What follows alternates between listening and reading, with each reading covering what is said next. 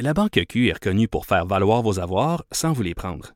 Mais quand vous pensez à votre premier compte bancaire, tu sais, dans le temps à l'école, vous faisiez vos dépôts avec vos scènes dans la petite enveloppe. Hmm, C'était bien beau.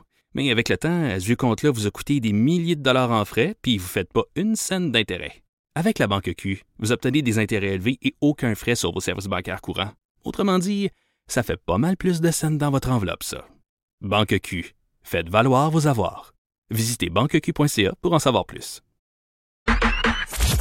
Franchement dit. Jonathan Trudeau. Et Maude Boutet.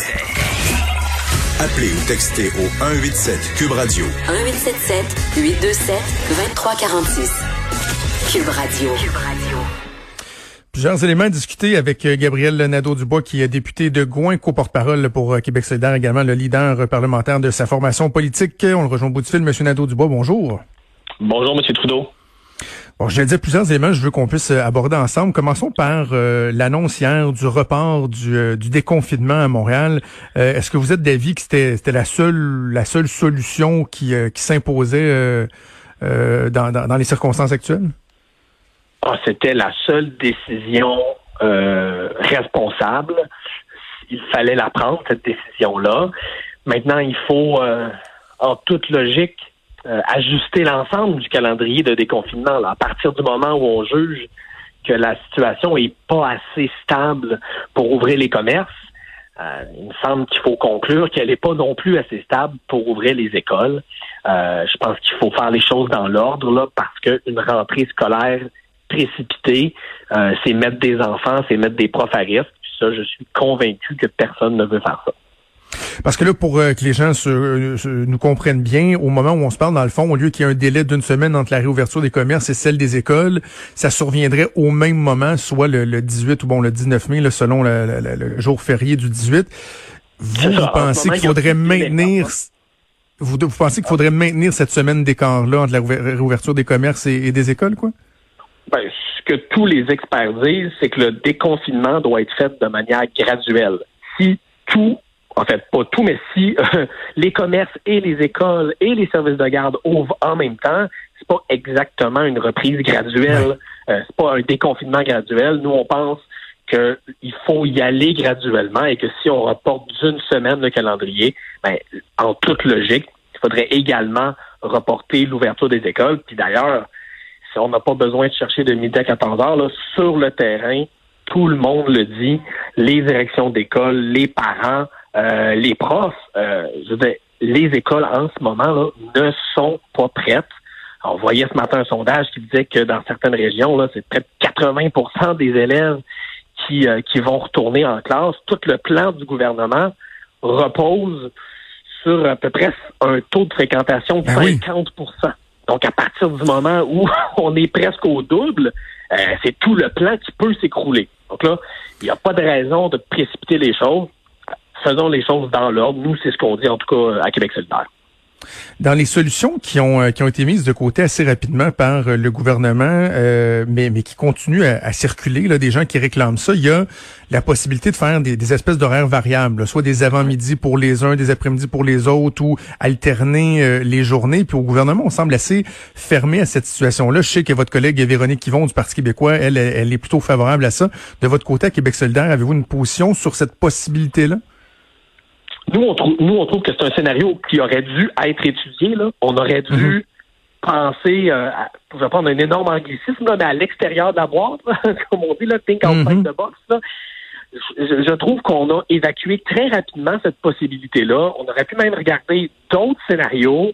Euh, je, je, je, trouve qu'il y a eu comme un empressement à, à repartir la machine et, et je m'explique mal pourquoi. Euh, on aurait dû faire les choses dans l'ordre. C'est-à-dire d'abord s'assurer que tout est sous contrôle. Et là, pour ce qui est de Montréal, c'est très difficile de conclure que la situation est sous contrôle. S'assurer qu'on a les tests. euh, préparer un plan en consultant le monde sur le terrain. Puis une fois qu'on a fait tout ça, établir un calendrier. Là, j'ai l'impression que du côté du gouvernement, on a été très pressé à établir un calendrier et depuis qu'on a fait le calendrier, on court après notre, notre propre échéancier.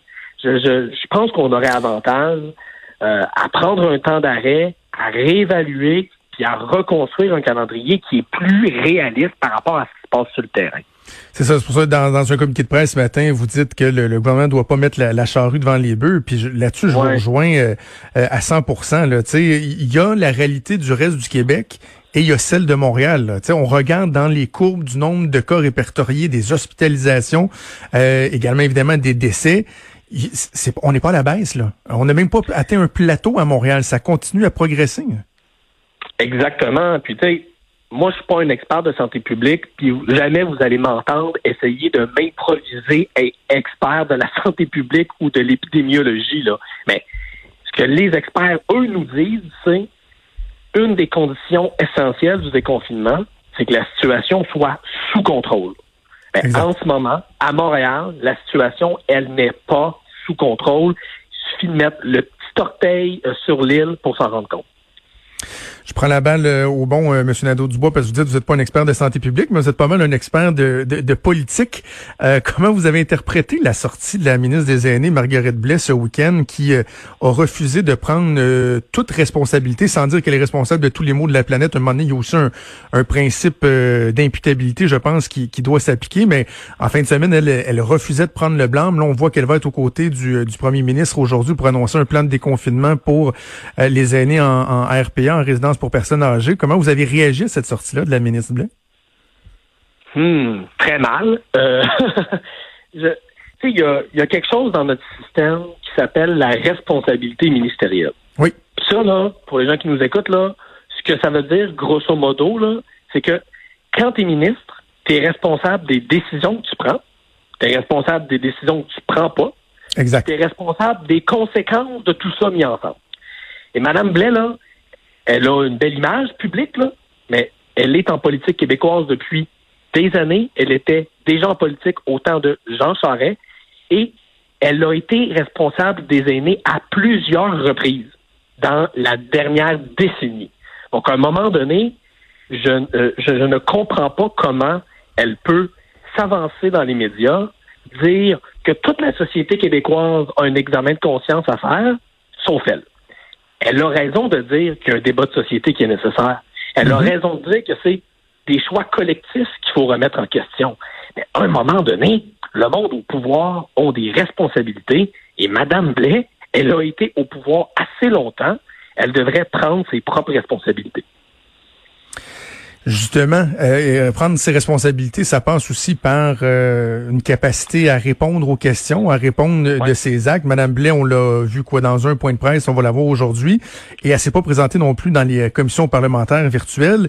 Je trouve que ça met en lumière l'importance pour les partis d'opposition d'être capables de faire euh, leur travail. Là, après tout, depuis hier, on est capable d'aller s'acheter des bobettes dans un magasin, mais on n'est pas encore capable de faire aller la démocratie dans notre parlement de, de, de, de façon usuelle. Là, il y a une entente qui a été euh, annoncée hier euh, avec les différents partis. On parle de deux périodes de questions qui auront lieu le 13 mai. Mais après ça, ça va aller uniquement au 25 mai avant qu'on retrouve un rythme de croisière un peu plus régulier. C'est quand même pas beaucoup, ça, en termes de, reddition de compte, non? Je suis d'accord avec vous. Euh, je veux dire, c'est un secret de polichinelle que les oppositions, on aurait aimé un retour le plus rapide possible. En même temps, faut respecter les consignes de la santé publique. Il a fallu négocier aussi avec le gouvernement. Le Parlement, là, euh, il faut le gérer à quatre partis politiques. il a fallu mhm. trouver une entente. Nous, c'est une entente qu'on juge satisfaisante. Est-ce que c'est notre scénario idéal? Bien sûr que non. En même temps, on vit pas depuis les dernières semaines dans un monde idéal. Il faut que tout le monde mette de l'eau dans son vin. On l'a fait. Mais euh, on est content qu'au moins il y ait des redditions de comptes virtuelles. Euh, et d'ailleurs, Mme Blais, elle va y être cette semaine-là. Euh, et on va avoir des questions pour elle parce qu'elle doit répondre aux questions des députés, qui sont des questions que je pense beaucoup de Québécois et de Québécoises ont, c'est-à-dire comment quelqu'un qui a été responsable pendant des années du dossier des aînés peut aujourd'hui se laver les mains et dire que tout le monde doit faire une introspection sur elle. Monsieur Nadeau-Dubois, on, on prend un petit pari, vous et moi, ensemble, connaissant le gouvernement Legault. Euh, est-ce qu'on peut s'attendre à ce qu'à 13 heures aujourd'hui, le message de Mme Bliss soit, soit modulé, que finalement elle prenne une petite responsabilité, qu'elle plie les genoux un peu, ce serait pas surprenant? Hein? Ben, si j'étais son attaché de presse, je lui conseillerais de, faire un mea culpa. Euh, le premier ministre a été capable de le faire dans les dernières semaines. Je pense que ça a été apprécié par beaucoup de mhm. gens si j'étais son attaché de presse, c'est le conseil que je lui donnerais. Ce que j'espère, c'est que justement, ce soit pas juste, comme on dit dans le jargon, un move de communication, mais qu'il y ait une réelle reconnaissance de sa part, qu'elle a fait partie de plusieurs gouvernements qui ont fait de l'austérité, de plusieurs euh, euh, ministères de la santé et des services sociaux qui l'ont construit, le système, là. Et le système qui échoue en ce moment, il n'est pas tombé du ciel. Il a été mis sur pied par des gouvernements dont elle a fait partie. Donc, j'espère que ce ne sera pas juste pour remonter sa cote de popularité. J'espère qu'il y aura une réelle reconnaissance qu'elle a fait partie du problème.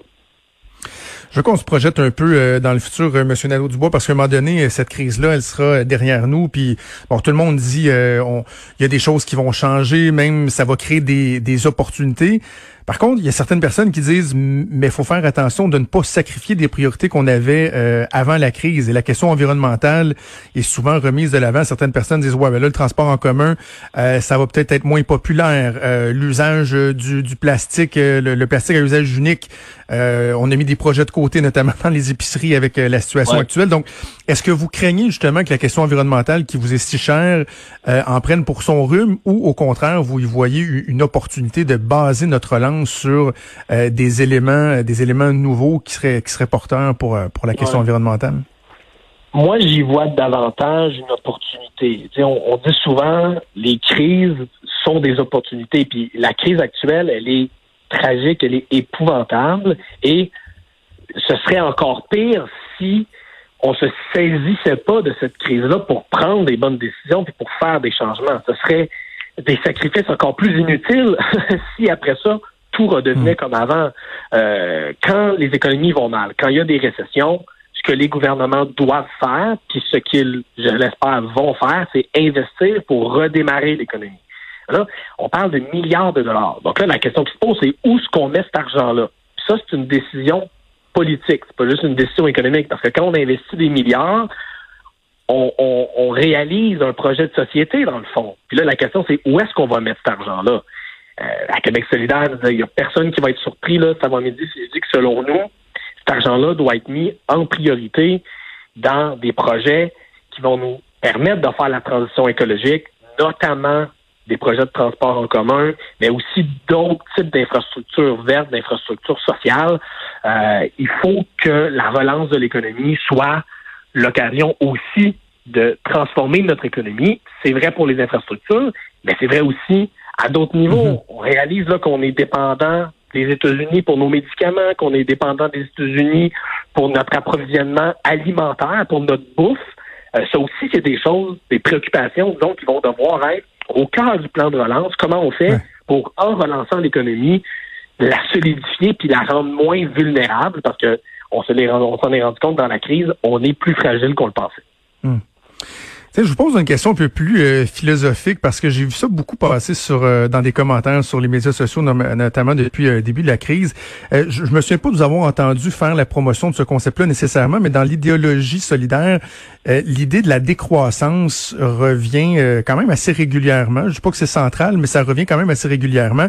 Là, il y a bien des gens qui disent, puis comment vous aimez ça la décroissance là? Quand on, on voit à quel point il y a, y a, des effets qui sont qui sont pervers en ce moment, ça nous dit quoi sur cette idée-là de, décroissance économique? Oui, ben c'est ça. L'idée de décroissance, elle n'est pas dans le dans le programme de Québec solidaire. Ça fait pas partie de notre de nos propositions politiques.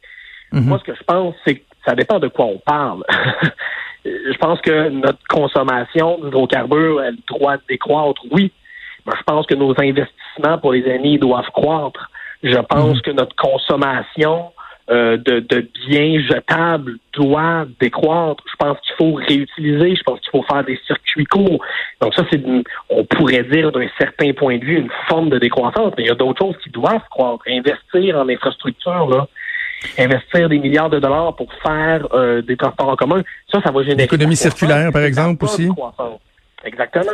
Fait que pour moi, ce que je trouve intéressant, c'est plus de se dire quelle partie de notre économie doit décroître, puis quelle partie doit croître, euh, parce qu'au final, ce qu'on veut, c'est améliorer les conditions de vie de la majorité du monde au Québec. Un mot en, en, terminant, M. Nadeau-Dubois, sur euh, la question de l'approvisionnement des, euh, des médicaments. Euh, on en parle. Il y a tellement d'aspects à la crise qu'il y en a, on dirait qu'on met de côté pendant quelques quelques jours, puis pourtant, ils sont encore bien présents et notamment la, la pénurie de certains médicaments, c'est quelque chose de, de, réel. On parle beaucoup de l'achat local, l'approvisionnement. Cette question-là sur les médicaments, elle, elle, est, elle est fort, fort, fort importante. C'est névralgique. Vous, de votre côté, vous plaidez pour la création de, de Pharma Québec, c'est ça? Hein? Exactement. Puis j'ai, j'ai, je suis tombé sur quelque chose euh, dans, dans, les dernières semaines qui m'a beaucoup fait sourire parce que bon, moi je déteste dire ah on vous l'avait bien dit là, c'est pas vraiment quelque chose que j'aime faire, mais c'est sûr que dans ce dossier-là c'est difficile de pas le faire. Parce que je, je suis retourné l'autre fois sur le site que Amir Kadir avait mis en ligne en 2015 quand il a déposé son projet de loi sur Pharma-Québec, sur la création donc d'une société d'État pour rendre le Québec le plus autosuffisant possible en termes de médicaments. Et sur ce site-là, dans une des sections, il y a une phrase qui dit, une des, je, l'ai devant les yeux, là, en cas de pandémie, Pharma-Québec euh, nous permettrait de sauver des millions de dollars en produisant un éventuel vaccin. Puis là, je suis tombé sur cette phrase-là, puis je me suis dit, aïe, aïe, c'est quand même extraordinaire de voir que déjà en 2015, Amir Kadir avait mis le doigt sur ce problème-là, puis avait, comme on dit dans le jargon, avait levé le flag pour dire attention les amis, s'il y a une pandémie, on va être trop dépendant de l'extérieur, puis on va être fragile. Donc, c'est très difficile pour nous dans le contexte de pas dire là, là, on l'a vu à quel point on est fragile. Il a fallu que Trump a à peine claqué des doigts, puis on a presque eu une pénurie de masques. Quand le vaccin va sortir, imaginez la bousculade sur la scène internationale ça pour l'avoir en premier. Ça va être, ça va jouer du coude, euh, pas juste un petit peu. Comment le Québec va se démarquer là-dedans? Ça va être quoi notre outil? En ce moment, là, on va être un peu ticoun. C'est ça la vérité. Et Pharma Québec, ça nous permettrait, dans ce contexte-là, de développer nos propres capacités de production de vaccins. Ça nous permettrait de négocier en gros avec les géants pharmaceutiques. Ce serait un outil incroyable. Donc, nous, on compte pas lâcher le morceau sur la proposition de Pharma Québec. Vous allez nous en entendre parler de plus en plus dans les prochaines semaines parce que il faut apprendre des leçons de cette crise-là, puis ça, c'en est une grosse. J'aime dire depuis quelque temps, euh, très humblement, M. Nadeau Dubois, que l'État n'est pas à prôner euh, le conservatisme économique et le désengagement de l'État. Euh, donc, je vous obstinerai pas trop trop là-dessus aujourd'hui. Bon, ben tant mieux, on va en profiter. ben, comme je vous dis, on va, on, va, on va revenir avec ça. On va revenir avec ça parce que c'est il faut apprendre les leçons de cette crise-là, puis on, on peut pas être aussi vulnérable. Moi, ça me, ça me fait froid dans le dos quand j'ai vu ce qui s'est passé avec les masques, de me dire, mec, un vaccin sorte, là, comment on fait pour que les Québécois y aillent mm. accès? Moi, ça, j'y pense souvent et j'ai hâte de pouvoir le demander aussi euh, au gouvernement de la CAQ. Parfait. Bon, ben, écoutez, on va suivre ça à 13 h J'ai hâte de voir si notre pif est bon, voir s'il y aura une modulation dans le discours euh, de Marguerite Blais. Tout le monde va suivre ça, évidemment, euh, à 13 h Gabriel Nadeau-Dubois, co-porte-parole